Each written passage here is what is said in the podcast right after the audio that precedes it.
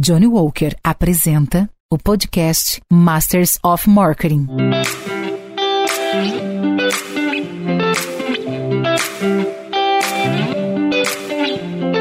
Olá, eu sou Luiz Gustavo Pacete, editor-chefe do Marketing Future Today e head de conteúdo da MMA Latam. Você está no Masters of Marketing, um podcast que traz insights e aprendizados das principais lideranças de marketing e inovação da América Latina. Neste episódio, conversamos com Gabriel Valejo, CMO da Oracle, sobre o impacto das transformações tecnológicas no marketing e no futuro do CMO. Acompanham nesse papo Fabiano Destre Lobo, diretor-geral da MMA Latam, e Luciana Rodrigues, CEO da Grey.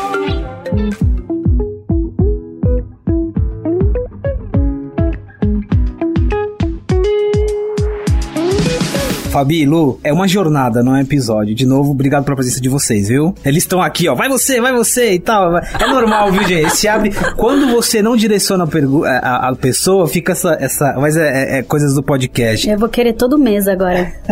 Gabriel, muito obrigado pela presença, cara, pelo tempo de estar aqui com a gente, viu? Valeu, super obrigado. Tô super feliz com o convite. Já, já, a gente já se divertiu um pouquinho aqui no backstage. Vamos nos divertir aí gravando. Bom, temos muito, muito que conversar. Acho que a gente vem falando com liderança lideranças de marca, falando sobre os desafios do marketing e particularmente essa, esse papo com o Gabriel tem muitas coisas sobre os bastidores de tudo isso, né? Sair da transformação digital no superficial e falar do, do no detalhe. Mas eu queria começar trazendo uma particularidade sua. Você hoje é CMO de uma companhia que tem um CMO como um interlocutor importante, né? Conta um pouquinho sobre isso. Cara, é uma pergunta legal, já fugindo do roteiro, né? mas é legal, porque a Oracle é uma empresa que ela fornece soluções de tecnologia, não vou ficar fazendo jabá, mas só para dar um contexto, que ela é end-to-end -end quando a gente olha para o negócio do cliente. Né? Então você vai desde finanças até a ponta onde a gente fala com o cliente final, com o consumidor. Então o CMO ele tem um papel importante. Por quê? Porque muitas das soluções que a gente oferece estão pautadas na jornada do consumidor. Então você olhar para toda a jornada digital que você tem que estabelecer, toda a régua de comunicação que você vai fazer, toda a estratégia de canais que você vai desenvolver, você consegue conectar tudo com tecnologia para cruzar CRM, cruzar dados de comportamento de compra daquele cliente, transformar tudo isso em informação para gerar tomada de decisão. Então, o CMO passou a ser um, um, um pilar estratégico para nós porque a gente tem uma unidade de negócio que hoje olha só para isso. O que, que, você vem sentindo sobre as demandas, né? Você deu alguns ensaios sobre as demandas desse, do CMO. Porque, por exemplo, a gente tem no Brasil já a figura do, do CMTO, né? O Ariel no Burger King, por exemplo, está juntando o marketing com tecnologia. O que, que, você vê de dores e de urgências na agenda do CMO? Legal. É, é curioso porque eu tive uma, uma reunião com o Ariel para falar disso, inclusive. Fui lá falar um pouquinho de solução e, inclusive, ouvi o, o podcast que a gente tinha feito em outro contexto. Foi uma conversa muito boa. É um cara super competente. Mas o que eu vejo hoje hoje, eu acho que as empresas de modo geral, primeiro elas estão preocupadas com o momento que a gente está vivendo. E o primeiro momento foi de todo mundo prender a respiração para entender o que ia acontecer. Né? Se a gente olha isso no mundo, e é, e é, legal olhar dados que venham de outros países, porque eles sofreram a onda do Covid antes do Brasil. Né? Então teve um momento de pausa de entender o que está acontecendo e aí se dividiu em dois grandes grupos. Né? O grupo de empresa que ia ficar calma, quietinha, entendendo da onde viria o tiro, e as empresas que buscaram inovação na largada. Então hoje, quando a gente olha para o mercado, o que a gente tem visto é que as empresas estão priorizando soluções e decisões que impactem diretamente na transacionalidade do curto prazo. Porque o grande problema das empresas está voltado para o caixa. É gerar fluxo de caixa, é fazer com que a roda continue girando, mesmo num contexto que está desafiante do ponto de vista político, do ponto de vista econômico, do ponto de vista de saúde é, pública. Né? Então, acho que esse é o grande, é o grande mindset. Aí, se a gente desce um pouquinho nessas decisões, a transacionalidade ela vai, primeiro, para um olhar para o digital, porque hoje as pessoas estão consumindo mais no mundo digital, né? o celular passou a ter ainda mais importância, a galera já era viciada nisso e hoje a coisa piorou no bom sentido, porque tem hora que é ruim, tem hora que é bom. E o olhar para o e-commerce de forma muito forte e o olhar para a integração de plataformas de marketing para garantir que tudo isso seja traqueado, para garantir que isso esteja conectado num fluxo financeiro em que o CMO consiga integrar iniciativas de marketing com um efeito no negócio lá na ponta.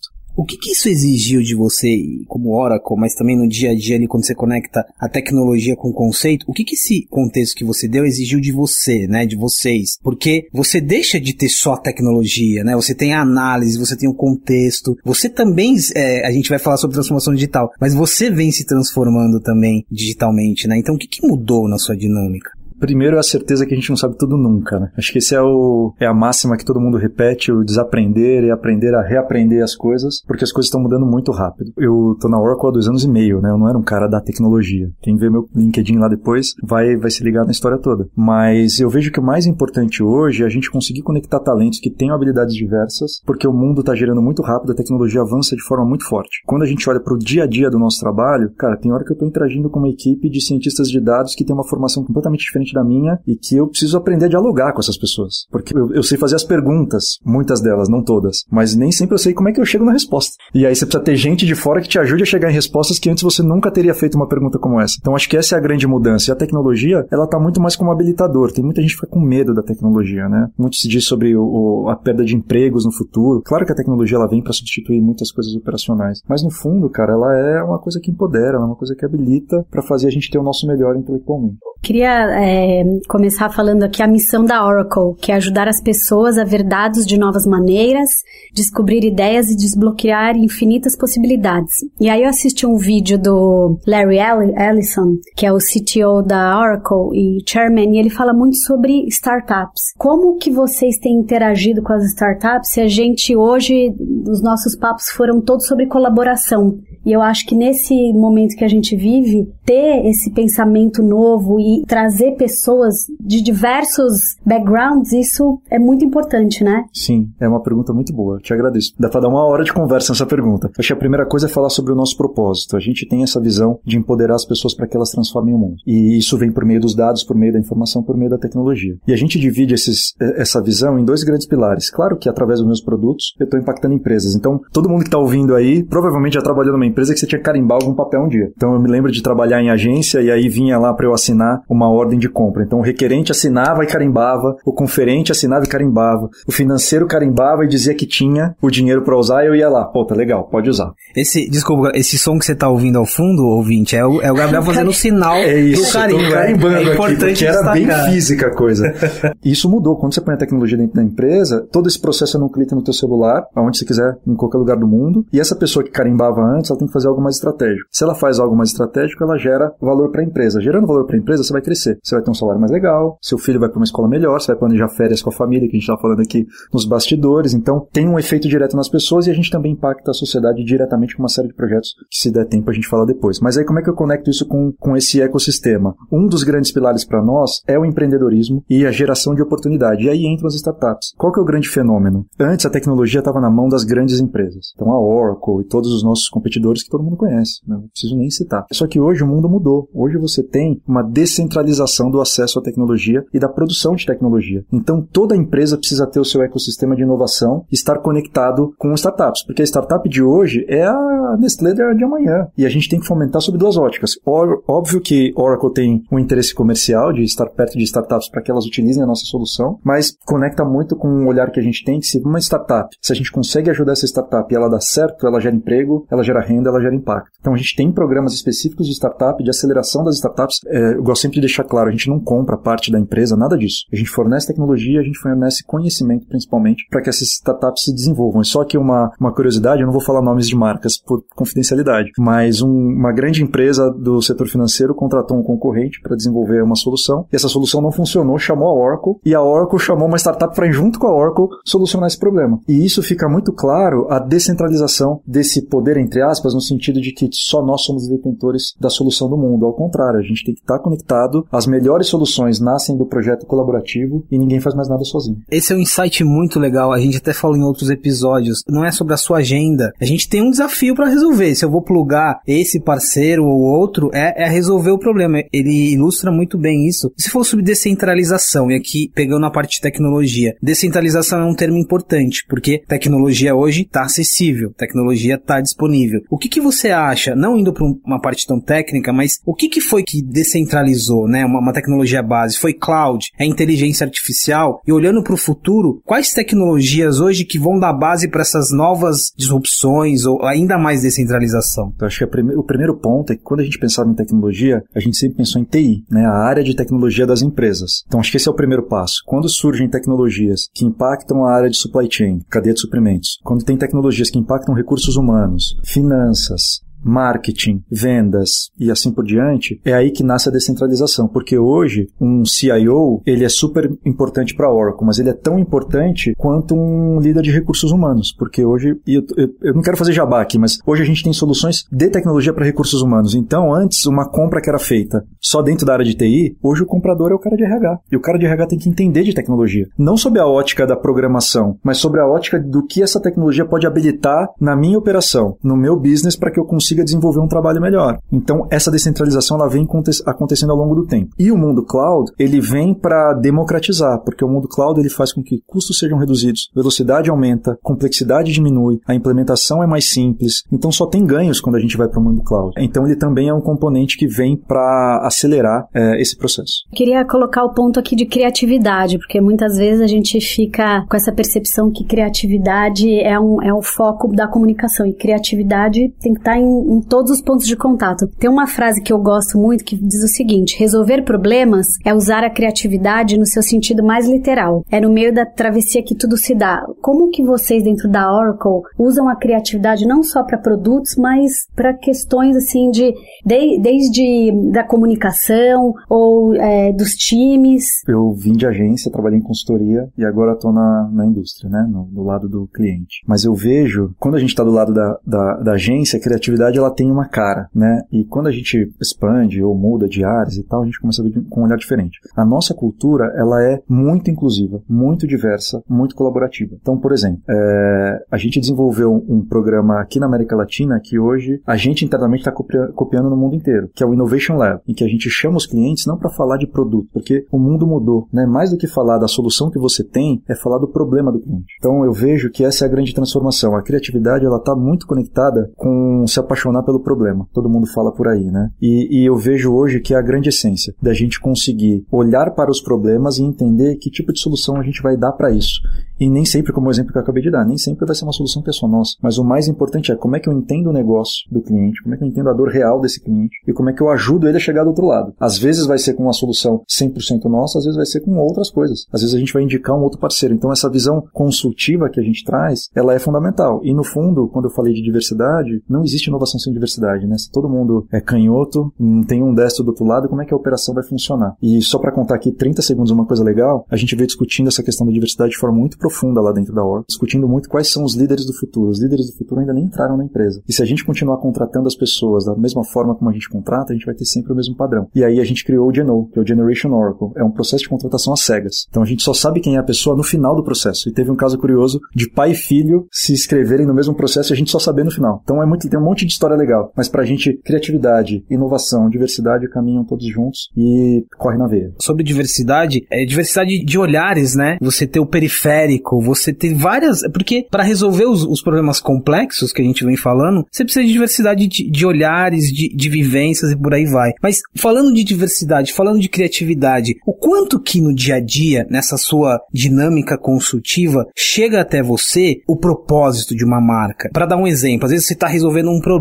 às vezes chega para você questões transacionais, desafios de negócios, chega o propósito, né? Conta Cara, um pouquinho. pergunta ótima nem sempre chega, mas a gente sempre busca. Por quê? Eu acho que um dos grandes desafios que a gente tem no mercado B2B, diferente do B2C, né? Eu, eu, eu sempre brinco assim, puta, é incrível, né? Vender Coca-Cola, vender produtos de bens de consumo. É, o B2B, o grande desafio é você humanizar o negócio, é você conectar gente com gente. Que eu brinco que B2B para mim é building to building, né? Prédio com prédio, mas no fundo são pessoas. E como é que a gente conecta as pessoas? Por valores. Hoje você não vai comprar um produto para sua família que não esteja alinhado aos, aos valores que você tem como ser humano, né? Se tem um produto A que faz reflorestamento e um B que não faz, qual que você vai escolher? Você vai priorizar, né? Um produto que gera impacto, que tenha consciência social por trás. Então, o que a gente tem feito muito, e isso tem, tem sido uma coisa natural, não é algo... E a gente publica pouco isso, a gente, a gente promociona pouco o que a gente faz. A gente mais faz do que fala. A gente busca se conectar com os clientes pelo propósito, entender aonde esse cara quer chegar como empresa e como é que a gente ajuda nisso, porque mais do que a transacionalidade, isso vai acontecer. E se não acontecer com a gente, vai acontecer com outra empresa. Mas acho que a longevidade de relações relações comerciais, elas vêm de entender aonde,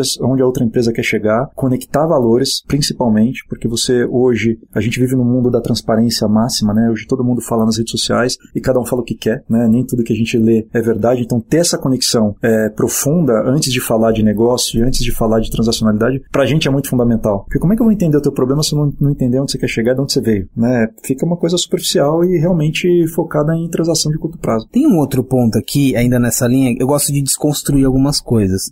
E quando a gente fala dessa dinâmica com o cliente, o que, que você precisa desconstruir? Você já deu alguns exemplos. O que, que você precisa desconstruir? Vamos supor, às vezes a ideia de que a tecnologia ela vai fazer a mágica para resolver o problema, sem o cliente olhar a cultura dele muitas vezes, ou que a tecnologia é só sobre escala, né? Não é sobre, sobre nicho, assim. O que, que você tem que no dia a dia desconstruir com, junto com os clientes, que às vezes está muito é, forte na cabeça dos tomadores de decisão? Eu vejo assim, acho essa pergunta já surgiu outras vezes. A gente tem no nosso top of mind, quando a gente pensa em, em transformação digital e em empresas, as grandes empresas do mercado. Só que as grandes empresas do mercado a gente conta em algumas mãos, né? São os nomes que a gente vê nos jornais, que a gente vê na TV no horário nobre, que a gente vê produzindo conteúdo de forma mais forte nas redes sociais. Só que o mercado é gigante. Então a gente tem muitas indústrias que investem muito e que não estão no nosso top of mind. Acho que o grande ponto aí é a gente olhar para a individualidade de cada cliente, principalmente. A desconstrução ela tá em entender que tem indústrias com maturidades diferentes, que tem empresas com tamanhos diferentes, que não é one size fits all, né? Não é uma coisa que funciona para todos os tipos de empresa. Cada contexto é um contexto, cada desafio é um desafio. Eu não posso vender é, uma solução igual para todas as companhias aéreas. Claro que eu tenho uma solução base que vai ser igual para garantir a consistência, mas tenho que entender o contexto, que tipo de transformação, que caminho está seguindo. Está seguindo um caminho de nicho, está seguindo um caminho de massa. Isso muda completamente a decisão que você vai tomar. Se é uma empresa pequena que tem o sonho de ser gigante, uma solução de finanças tem que ser pensada de um jeito. Se é uma empresa de nicho que vai se manter pequena e focar em qualidade e crescer valor agregado dentro de um produto, eu posso trabalhar com outro tipo de solução de finanças que vai ter uma robustez diferente. Então,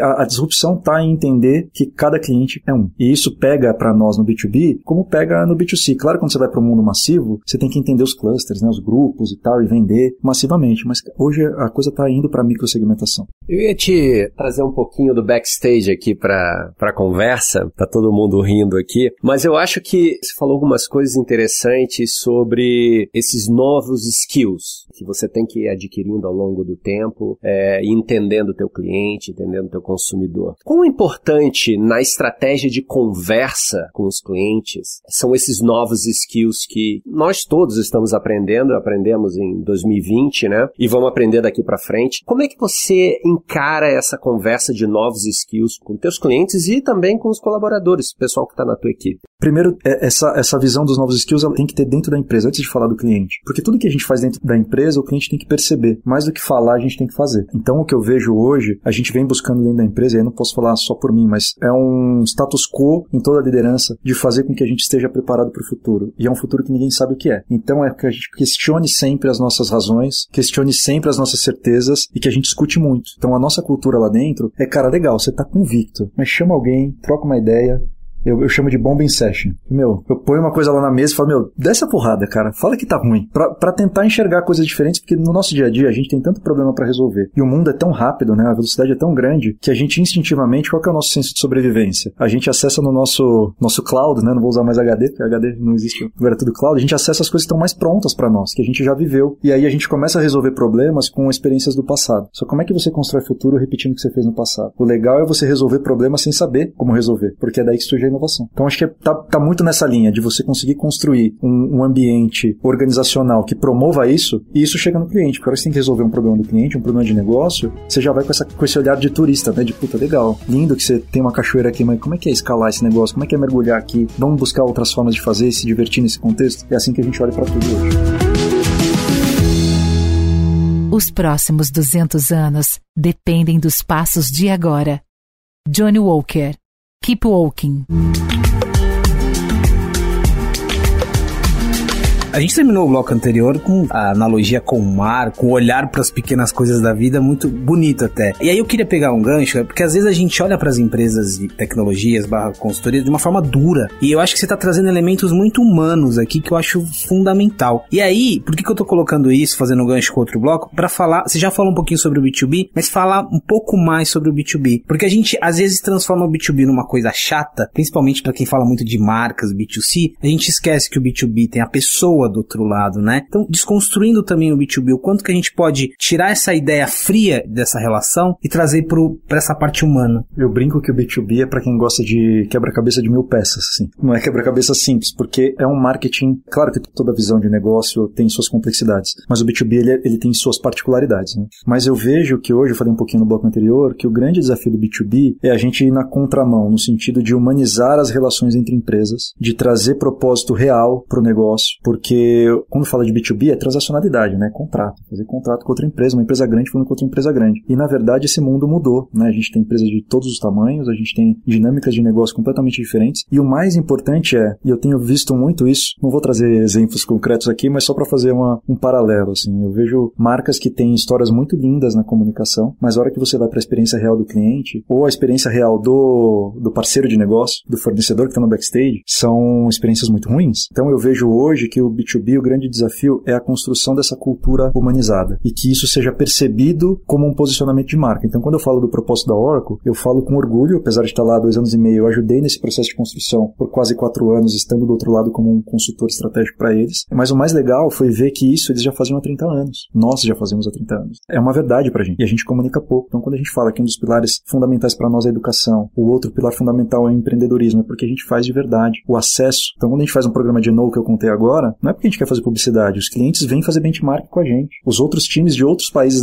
do mundo olham para América Latina e falam: Nossa, como é que vocês fazem isso? Podemos copiar? Pode, claro que pode copiar. Um, um caso aqui interessante: esse é um projeto que eu sou, eu, eu me intitulo como um cofundador do projeto, né? Porque tem muita gente envolvida. Mas é o projeto One, Oracle Next Education. Um dos grandes problemas da indústria de tecnologia hoje é a falta de mão de obra capacitada. Porque é uma indústria que cresce tanto, falta gente formada no mercado, gente boa para trabalhar. Então o que está acontecendo? É, existe uma guerra muito grande por talento, inflação do, dos salários, e as empresas ficam doloridas com isso, né? Porque isso impacta. Um processo de contratação gera custo. Você leva tempo para filtrar as pessoas, entrevistar as pessoas, fazer oferta, aí um não aceita. Então é um processo duro. E aí o que, que a gente viu? Como é que a gente consegue ajudar a indústria a se fortalecer? E do outro lado a gente olha para o nosso propósito. A gente quer dar acesso, a gente quer empoderar as pessoas e conecta com a questão de trazer diversidade para a história. Cara, por que não criar um projeto em que a gente leva conhecimento de tecnologia e empreendedorismo para pessoas que não têm acesso? Porque o que é talento, né? Aí vou dar aqui o meu testemunho pessoal. Eu estou em colégio público, eu tive bolsa na faculdade, não fiz intercâmbio para aprender inglês, para aprender espanhol. Eu brinquei aqui no backstage, falei, meu, eu sou CDF, eu faço lição de casa, eu estudo. E aí a gente viu que a gente tinha uma oportunidade. Então o ano ele nasceu para levar conteúdo de empreendedorismo e tecnologia para formar pessoas 420 horas de curso, tem que, tem que estudar 3 horas por dia para se formar.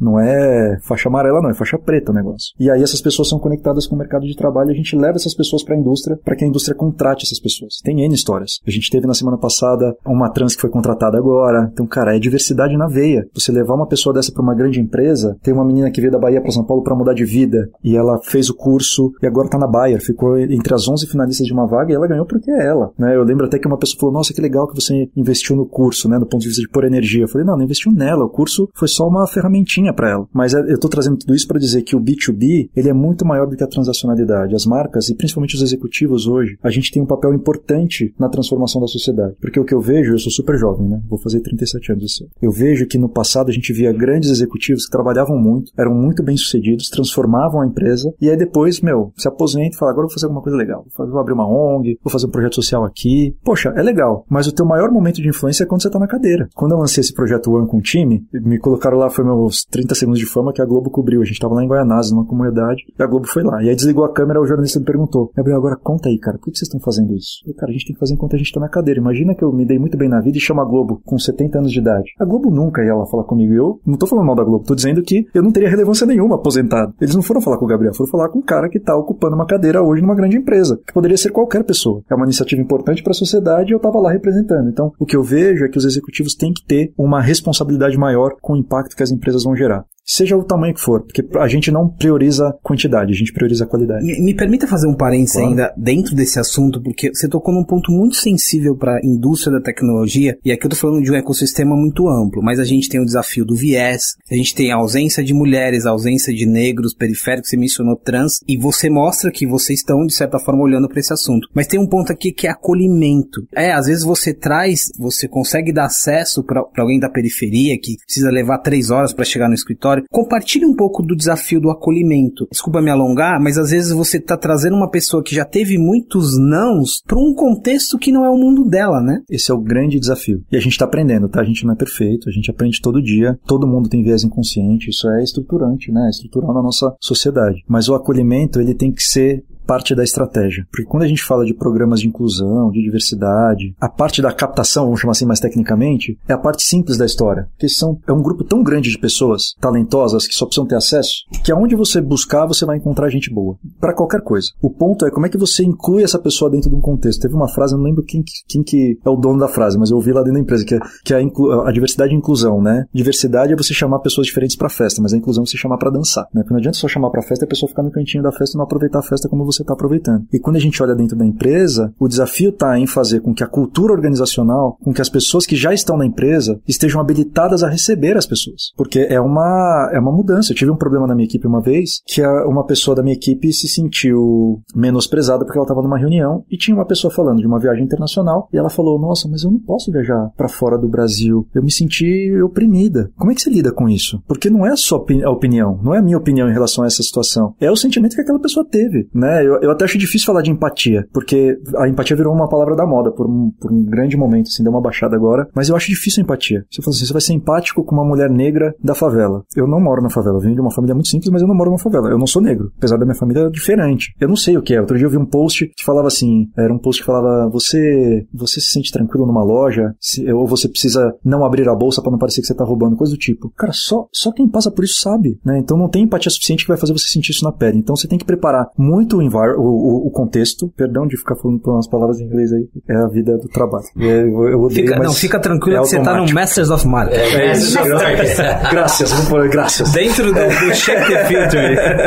é, mas você tem que preparar o contexto da empresa, preparar as pessoas e, e da educação. Teve um dia que eu participei como um dos, das pessoas que iam falar num evento para um grupo de diversidade. E eu falei um monte de besteira que eu achei que eu estava sendo brilhante. Eu falei, gente, a única coisa que eu peço é me treinem, porque a gente está aprendendo, a gente vai errar pra caramba. Mas é muito importante a empresa ter essa consciência de que não adianta ter um programa de inclusão se não tiver o acolhimento. E o acolhimento está na integração, na formação, na discussão aberta. Tem que ter discussão. Na semana passada eu tive uma conversa com o time para falar de assédio. Que assédio você tem várias formas, né? Você tem assédio moral, sexual. Hoje tem o virtual, porque, por exemplo, eu tenho uma posição regional, então tem um time na Colômbia. Os colombianos são muito religiosos. Se alguém manda um meme um pouquinho mais forte num grupo, aquelas pessoas podem se sentir extremamente ofendidas. Isso é uma forma de assédio. Só que isso tem que ser falado, porque as pessoas só tomam consciência e aprendem discutindo o problema, né? Isso é na nossa família. Se você não discute na família o problema, a família não evolui como família. No trabalho é a mesma coisa. Se você não põe o problema na mesa, põe as pessoas para conversar, as coisas não amadurecem. Então é um ponto de, de aprendizado contínuo, não tem fórmula, não tem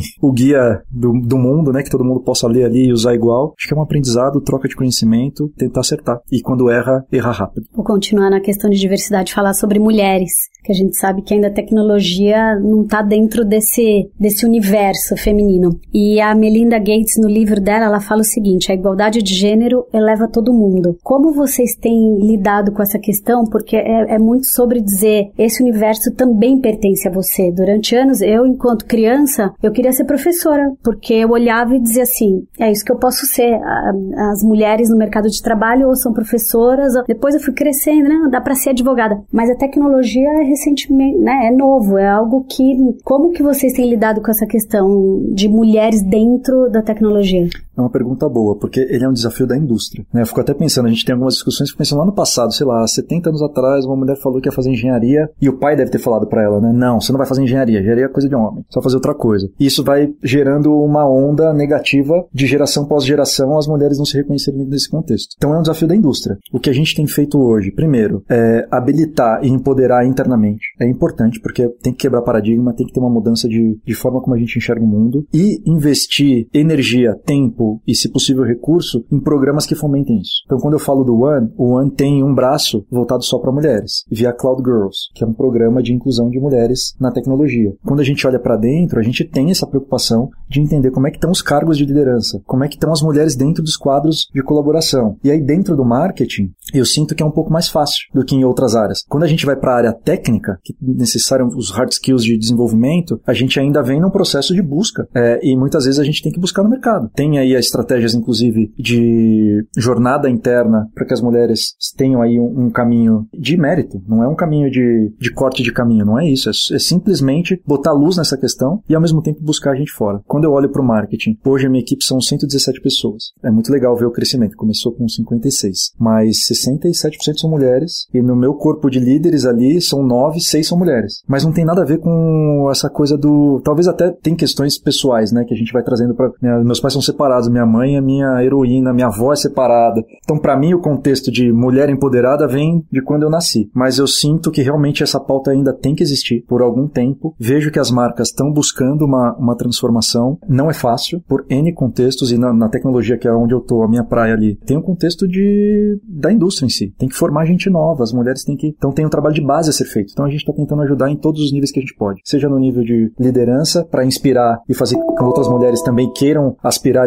estar ali, seja no nível da base de fazer com que novas meninas um dia, mulheres, estejam em cargo de liderança também. É, é emblemático que a gente invista um tempo considerável do nosso episódio, que aparentemente parece que é sobre tecnologia, para falar sobre diversidade, porque aí fica muito claro onde está o desafio de fato, né? E aí isso conecta também com o desafio do CMO, das marcas, é muito sobre humano. Tecnologia que ela, ela entrou como facilitador, eu acho, acho isso emblemático. No comecinho da, do nosso combinado, a gente falaria sobre desconstrução de transformação digital. Eu acho que a nossa conversa até aqui, ela foi desconstruindo muito, mas eu queria me apegar um pouquinho a esse termo. Transformação digital, para alguns, a inovação, virou digitalização, virou uma buzzword. E é importante a gente ir um pouco a fundo nisso, né? Primeiro, para você, as empresas querendo se transformar digitalmente trouxeram demandas, né, do tipo, Gabriel, me ajuda, e o que, que você entende como transformação digital? Eu vejo assim, primeiro eu vou dividir em partes. Primeiro para a audiência de marketing. Por muito tempo a gente falou de transformação digital e era uma forma um pouco enviesada. Por quê? Porque a gente sempre olhou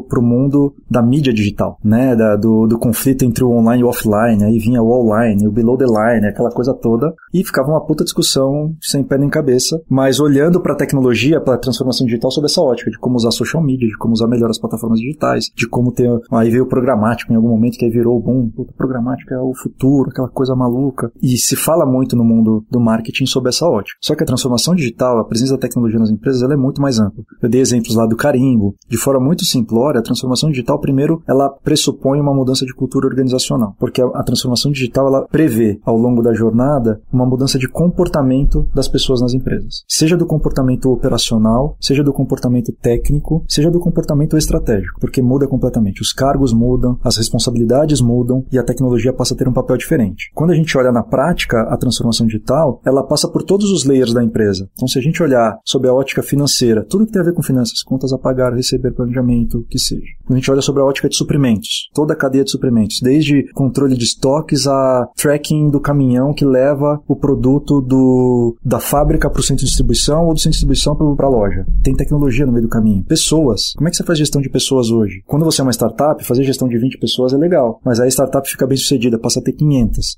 e depois ela passa a ter mil. Ou grandes empresas que têm 3, 5, 10, 100 mil colaboradores. Como é que você faz isso sem tecnologia hoje? É inimaginável empresas que ainda não tenham plataformas de recursos humanos digitais para que você consiga ter desenvolvimento de estratégias de crescimento dos talentos, estratégias de desenvolvimento técnico dos talentos, jornada de crescimento dentro da empresa, tudo isso de forma integrada, ferramentas de feedbacks que são digitais. Tudo isso tecnologia está ali. Falando de recursos humanos. Aí você vai para marketing e vendas, uma infinidade. Você tem ferramentas de geração de campanhas digitais, você tem ferramentas de inteligência para geração de assets de campanha, você tem ferramentas de voz para melhorar a jornada do cliente. Puta, aí você vai longe. Então, estou mostrando um pouquinho, dando pílulas de como a, a transformação digital ela passa por toda a cadeia. Então, uma pessoa que está acostumada em finanças a fazer um papel, a xerocar a nota fiscal no contas a pagar, isso mudou. A pessoa que está acostumada no RH a ter uma lista de Excel com os colaboradores, isso mudou, porque agora é tudo no sistema. Você tem gráfico, você vê tudo lá lá, se o cara tirou férias, se o cara não tirou, quais são os atingimentos de metas dos últimos cinco anos, se quando ele baixou meta, se ele teve um problema de saúde, se ele relatou uma coisa na família, se ele se separou, se ele teve filho. Você começa a ter uma visão 360 daquele colaborador em outro nível, tecnologia. Quando você vai para a cadeia de suprimentos, é a mesma coisa. Então a transformação digital, ela é bem profunda porque ela passa por tudo isso.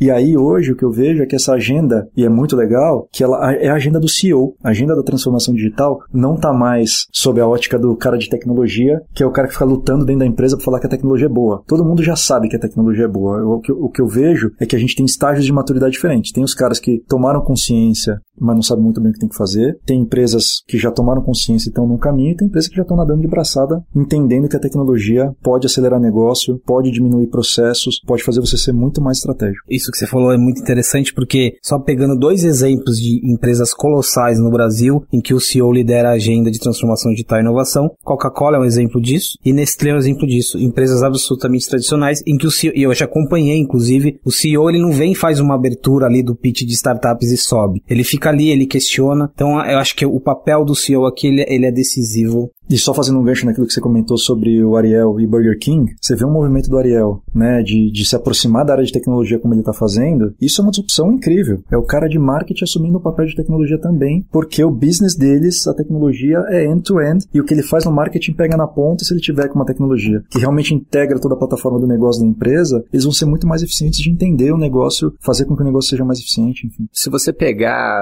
o maior case de sucesso de transformação digital, quando a gente fecha o olho, qual é? Magazine Luiza, né? Ou seja, o gestor, né? O CEO, o cara de tecnologia, né? O Fatala e o marketing juntos, né? Tomando decisão juntos, é, escutando o mercado juntos. É, esse alinhamento entre a gestão, o marketing e a tecnologia, para mim, é o que é a transformação digital na veia. Eu, eu concordo com você, gênero, número e grau. E, e Magazine Luiza ele é um caso de sucesso não só por, por terem desenvolvido isso de forma muito robusta, robusta, com um monte de parceiros, a Oracle é um deles, mas porque eles focam muito em testar coisas, em fazer coisas novas, ver se dá certo, se não dá. E acho que isso vem muito ao encontro do, do, do modo de ver essa transformação digital. falei lá no começo que começa em comportamento. Cara, gestão que não gosta de errar. Gestão que quer investir tudo tendo o ROI na, na unha. Cara, tem coisa que você vai investir, você vai testar e vai dar errado. E se você não assumir que isso vai ser uma realidade da tua empresa... E tá tudo certo, né? Deu faz errado. Parte. Mas é, isso, isso, é uma mudança de cultura absurda, porque normalmente os executivos eles estão pautados em resultados de curto prazo, sempre vinculados à bonificação, claro, e olhar, porque isso, isso é dado, né? Isso é histórico no, nas indústrias. E olhando para decisões de curto prazo que façam com que seja o mais seguro possível. Só que a disrupção não está no seguro.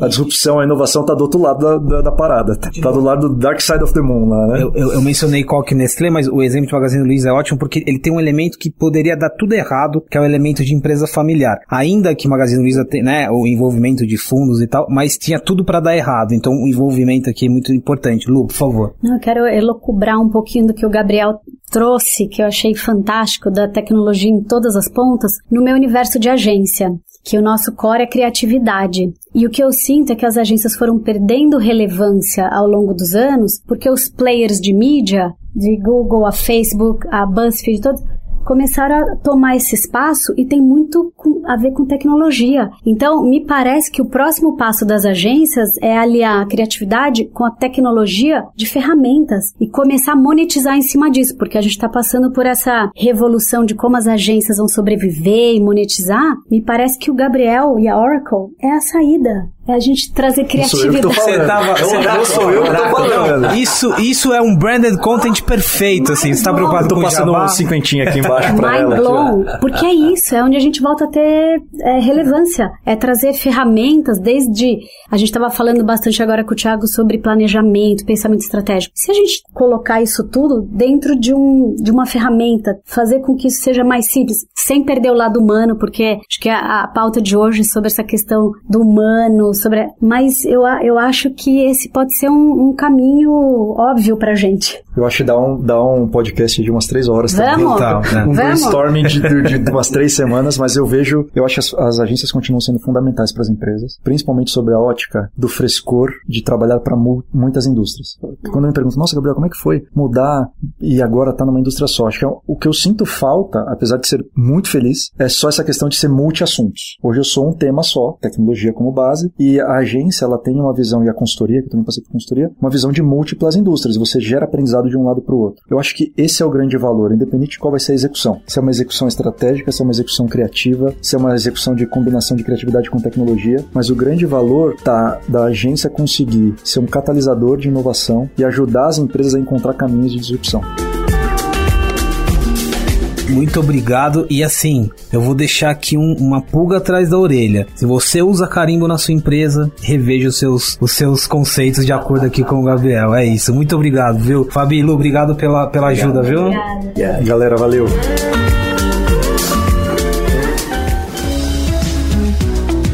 Obrigado pela presença em mais um episódio do Masters of Marketing. Eu recomendo que você acesse outros conteúdos da MMA Latam em diversos formatos na plataforma marketingfuture.today.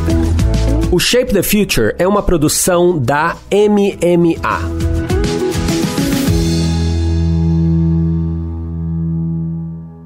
Aprecie com moderação.